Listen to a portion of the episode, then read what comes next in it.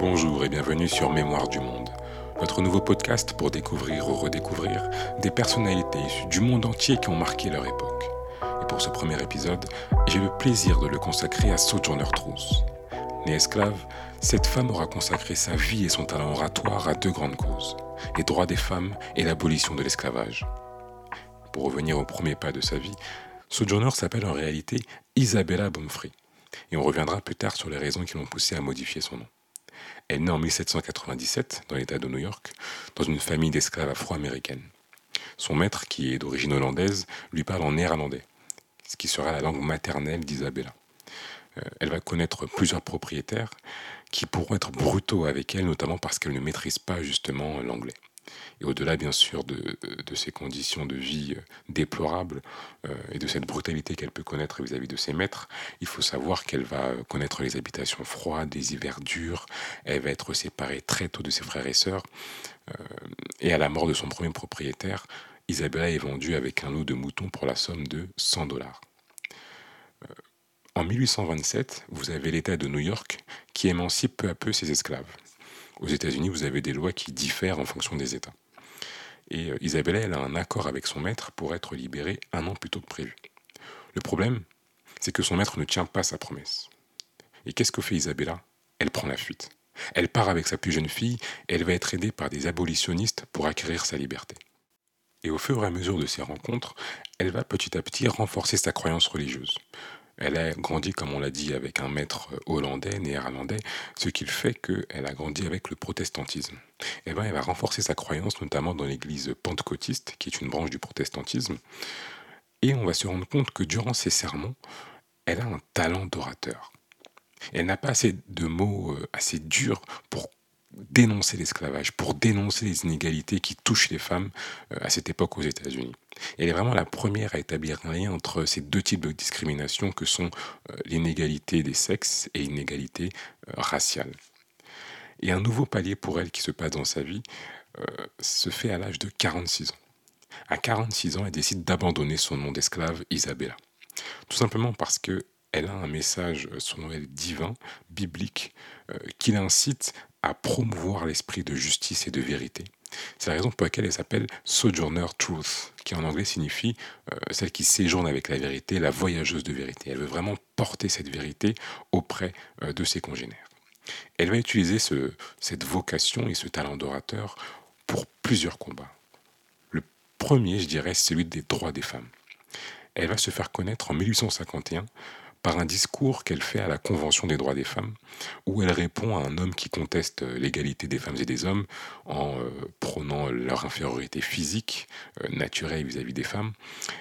ce que fait Sojourner Truth, c'est qu'elle prend la parole, elle puise dans son vécu de femme noire et d'ancienne esclave, et elle lui dit Regardez-moi, regardez mon bras. J'ai labouré, planté, rempli des granges, et aucun homme ne pouvait me devancer. Et ne suis-je pas une femme? Je pouvais travailler autant qu'un homme et manger autant qu'un homme quand j'avais assez à manger, ainsi que supporter tout autant le fouet. Et ne suis-je pas une femme? J'ai mis au monde treize enfants et vu la plupart d'entre eux vendus comme esclaves. Et quand je pleurais de ma douleur de mère, personne à part Jésus ne m'écoutait. Et ne suis-je pas une femme? Et là, on sent que son discours glace la salle. Elle, utilise beaucoup de références bibliques dans ses discours, puisque la fond, on l'a dit, est vraiment un moteur dans son combat. Et vraiment, ce discours, il va être le, euh, l'initiateur euh, d'une longue tournée qu'elle va faire de discours à travers plusieurs villes des États-Unis. Et il faut se rendre compte du courage que c'est à l'époque, parce que Sojourner Truth est une femme, est une femme noire à s'exprimer dans des lieux aussi publics. Euh, elle va connaître des agressions qui vont notamment faire qu'elle va boiter pour le restant de sa vie. Et il faut vraiment aussi avoir en tête que Sojourner est analphabète. Donc vraiment, ce talent d'orateur, elle ne l'a pas acquis par les livres, elle l'a acquis par son potentiel, par son savoir et sa force et sa conviction. Ce potentiel, elle va aussi le mettre au service de la lutte pour l'abolition de l'esclavage. Et un moment clé pour cette lutte, c'est la guerre de sécession. De 1861 à 1865, vous avez les États du Sud qui s'opposent aux États du Nord, aux États-Unis. Les États du Sud sont des États esclavagistes euh, qui font sécession avec le reste du pays, c'est-à-dire qu'ils veulent créer leur propre union, euh, qu'ils appellent les États confédérés d'Amérique, où ils aspirent à maintenir l'esclavage. Et en face s'opposent à eux les États du Nord abolitionnistes euh, qui euh, représentent, je dirais, le gouvernement américain qui penche davantage pour une abolition de l'esclavage.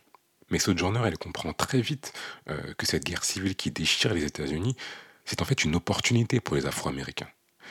Et elle a raison parce qu'en 1863, vous avez la proclamation d'émancipation qui est faite par le gouvernement des États-Unis, qui déclare que toutes les personnes détenues comme esclaves dans les zones rebelles sont et doivent dorénavant être libres. Et là, c'est un coup de tonnerre dans les États du Sud parce que le texte déclare tout simplement que tous les esclaves euh, que vous avez en votre possession sont désormais des êtres libres et que vous n'avez plus le droit euh, d'avoir euh, ces personnes sous votre propriété. Et donc vous avez bien évidemment une, vague de Noirs qui fuient les États du Sud, qui vont rejoindre les, armées des États du Nord pour combattre aux côtés des soldats des États du Nord. Et ce Sojourner Truth, elle n'est pas étrangère à cette mobilisation parce qu'elle encourage beaucoup les Afro-Américains à justement aller chercher leur destin, à s'emparer euh, de leur avenir en rejoignant les États du Nord et en rejoignant les États qui veulent abolir l'esclavage. Et euh, elle y parvient puisque tout simplement les États du Nord finissent par remporter cette guerre civile.